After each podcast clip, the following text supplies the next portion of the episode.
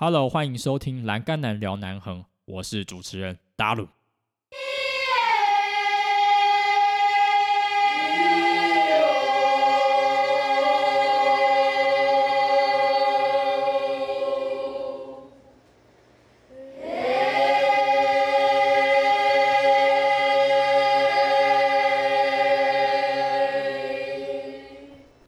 Hello，大家欢迎收听《栏杆男聊南横》的第三十集哦。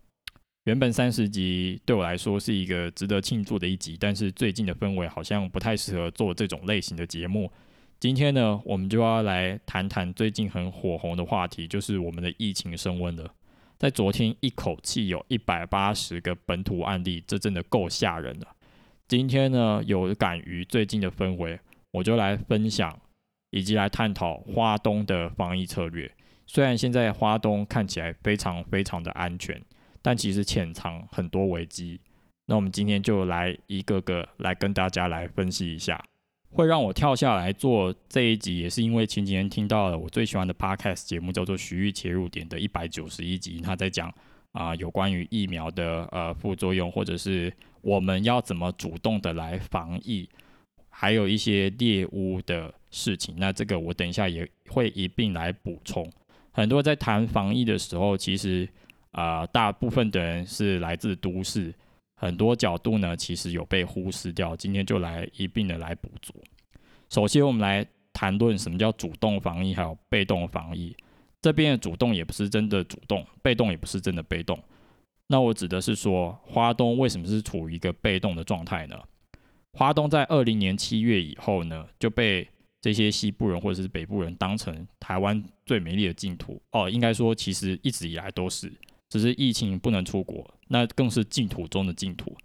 就很多人会从呃，可能自己啊潜在的感染区把病毒带来，然后呢认为说这一边是一个净土，就自然的把口罩啊就这样放下来了。那对于花东居民来说，这一些地方是他们的家，而不是你们的净土。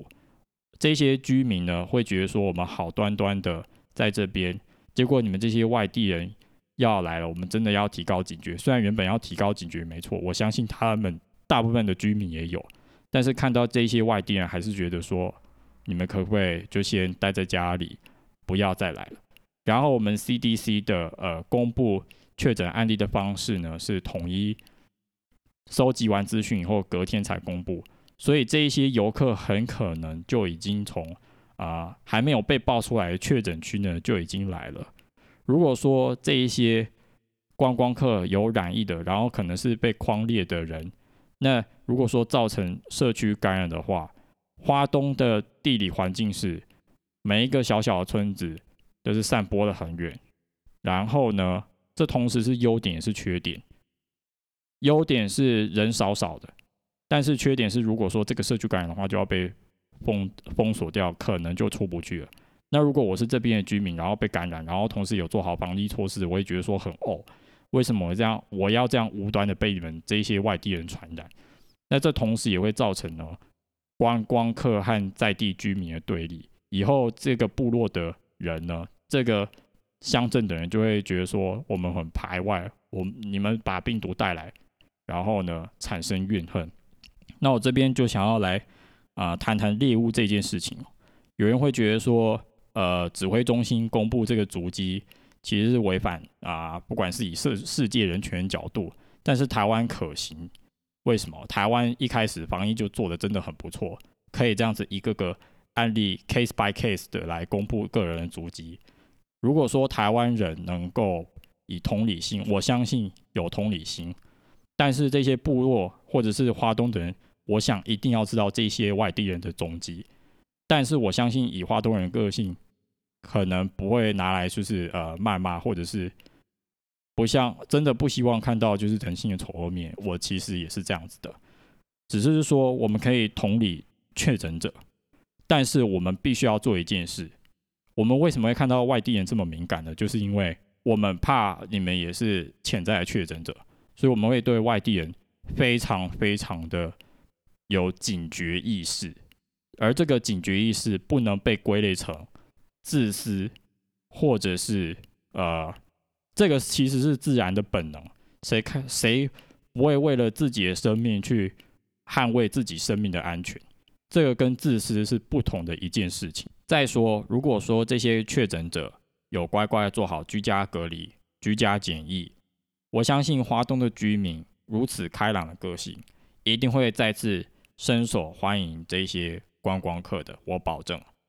我们会担心的是，这些确诊者有没有做好他应有的防疫措施，而不是很自私的说：“你们好了，即使好了，你们不可以来找我们，因为你曾经确诊过。”我们绝对不会这个样子，我们会非常同理确诊者，但是不可以。我再说一次，将外地人的危机意识当做自私或者是其他的负面印象来看。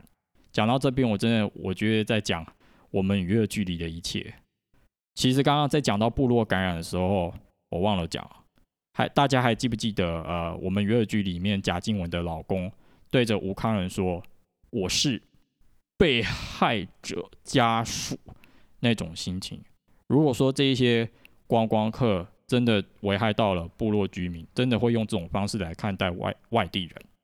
就觉得说，我们到底要不要原谅你，或者是你们把病毒带来了，我们还要这么样相信你们吗？真的会变成一个互信或呃互谅的一种险恶面的一种图线啊？就觉得说啊，我也很为力啊，毕竟你带来给我们病毒，这真的是在考验人性的险恶面。就像到底要不要原谅啊李小明一家？真的是一个非常短时间难以解决的问题，也是你看贾静雯和李大芝也是到最后才和好的，就说世界真小啊，才算是一个完美的据点。真的，我拜托，但是部落的人或者是华东的人在这边，我们必须要平衡立场。如果说你自己都没有做好防疫措施，维持社交距离，不去疫区的地方。或者是戴口罩、勤洗手。你如果这一件事全部都没有做到的话，如果你自己被这些外地人感染，那真的算是活该。所以在讲别人的同时，我们更要用严格的标准来审慎自己，到底有没有做到政府所规定的防疫行为、防疫新生活运动，到底自己有没有遵守，这是值得思考的问题。如果说自己没有做到，然后一味的用巨婴的方式来怪别人。那这个就是我们部落或者是华东居民的问题，所以绿人必先绿己，真的要先把自己做好。如果说真的是无能为力，然后确诊了，然后如果是遇到这些观光客，前面所产生的那种爱恨纠葛，如果说你有藏在这种心底里面，如果说把它表现出来，那真的是无可厚非，因为你该做的真的都做了，你就只要想说，任何的人都会得病，不是。呃，某一个特定族群的人都会得病，就真的是先把自己做好，别人怎么样我们真的管不着。但是我们必须还是要保有对外地观光客的意识。打疫苗这件事情，其实也在反映台湾人对呃，或者是我们花东居民对危机的意识高不高。现在我很高兴看到呃，自费疫苗其实都额满了，包含我自己六月三号也要打。我其实，在五月十一号那一天就看到，哦，六月中已经快满了。那公费的部分呢？我在这边呼吁华东，如果说你是六十五岁，你若是超过六十五岁哦，你赶紧去卫生所、低雄、关山路亚、大东市拢有卫生所，你赶紧去注射 COVID-19 的疫苗，即马拢有。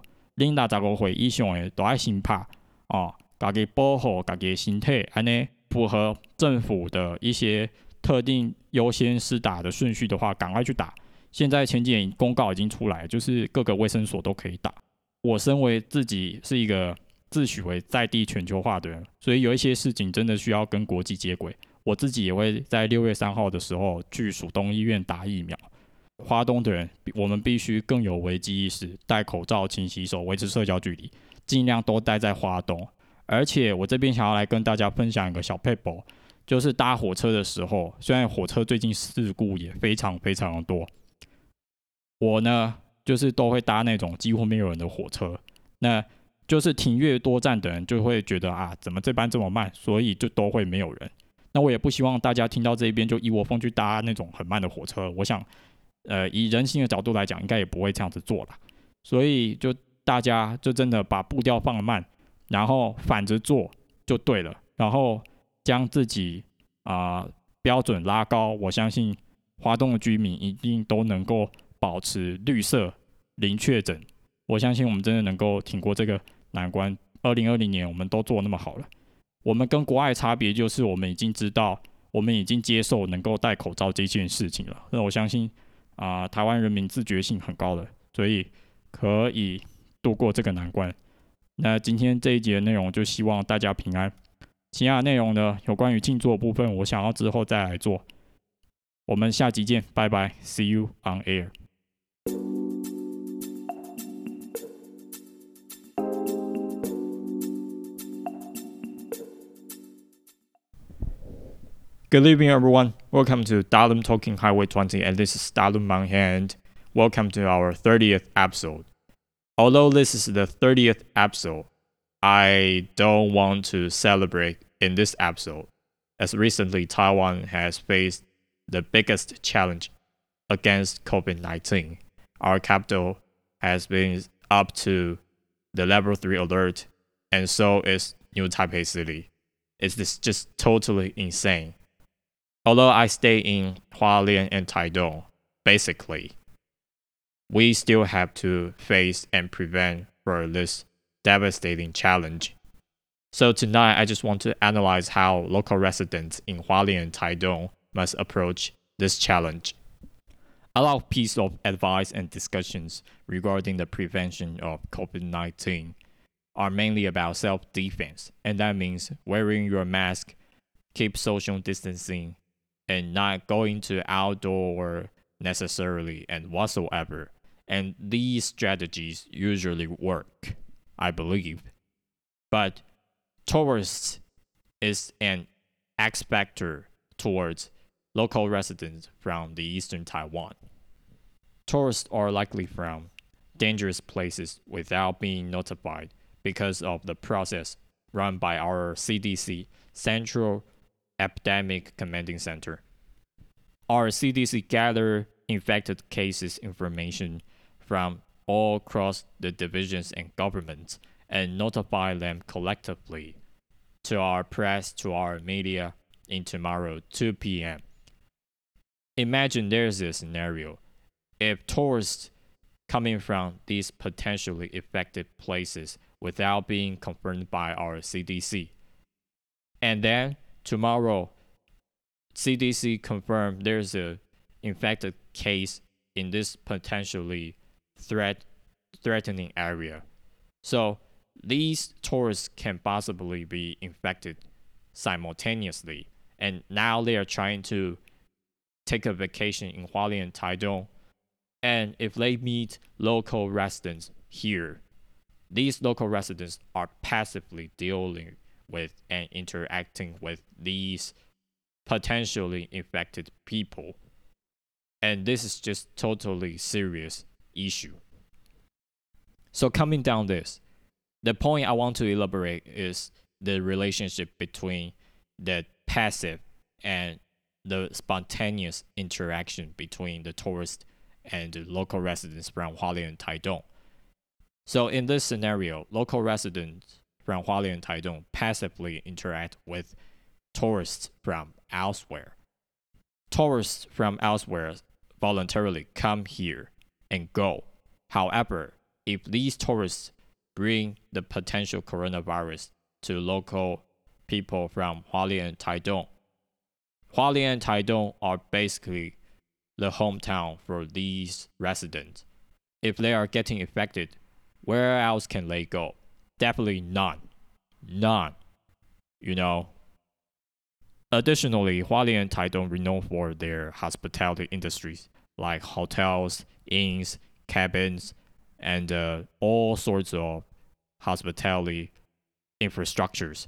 So, housekeepers and uh, managers and clerks from these hospitality infrastructures are likely to put themselves into chaos with high exposure of tourists from elsewhere who possibly carry coronavirus at the same time. No matter how they protect themselves, they eventually are likely to be infected. So now I just want to invite everyone to imagine this scenario as well. If there is a sequential aftermath in cluster infection in Huadong, it might be much more devastating than elsewhere with the lack of medical resources like hospitals, clinics, and the doses of coronavirus 19 vaccine. Now, considering the landscape, the population distribution in Hualien and Taidong, most of villages are dispersed remotely with a tiny number of local residents. So, this is also a disadvantage. If there is a village with the potential threat of cluster infection, this village might be shut down without the possibility of going outside, and this makes us reveal and recall the image of Heping Hospital back in SARS pandemic in 2003. We don't want to see this happen again, definitely. But if the worst thing happens, and now try to imagine you are a local resident from these clustered infected villages. If you are getting infected by outside tourists, you will probably put resentment and unyielding anger towards outside tourists, and nobody wants to do this. Definitely. So I just want to now call for our local residents from Hualien and Taidong. Wear your mask, put alcohol aside, and just not trying to go to outdoor deliberately. And get vaccinated now. If you belong one of nine categories reimbursed by our government, you can easily get vaccinated in every clinic center in Hualien Taidong. If you don't belong, you can still go to Hualien Taidong Municipal Hospital. Although the vacancy is out until mid of June, you can still book it as soon as it releases. And I just want everyone to be healthy, to be safe during this pandemic period. And we have to act. There's a war. There's a goddamn war. This is totally that fucking situation so everyone should be totally aware. Dalum saying so long tonight in this episode. See you on air.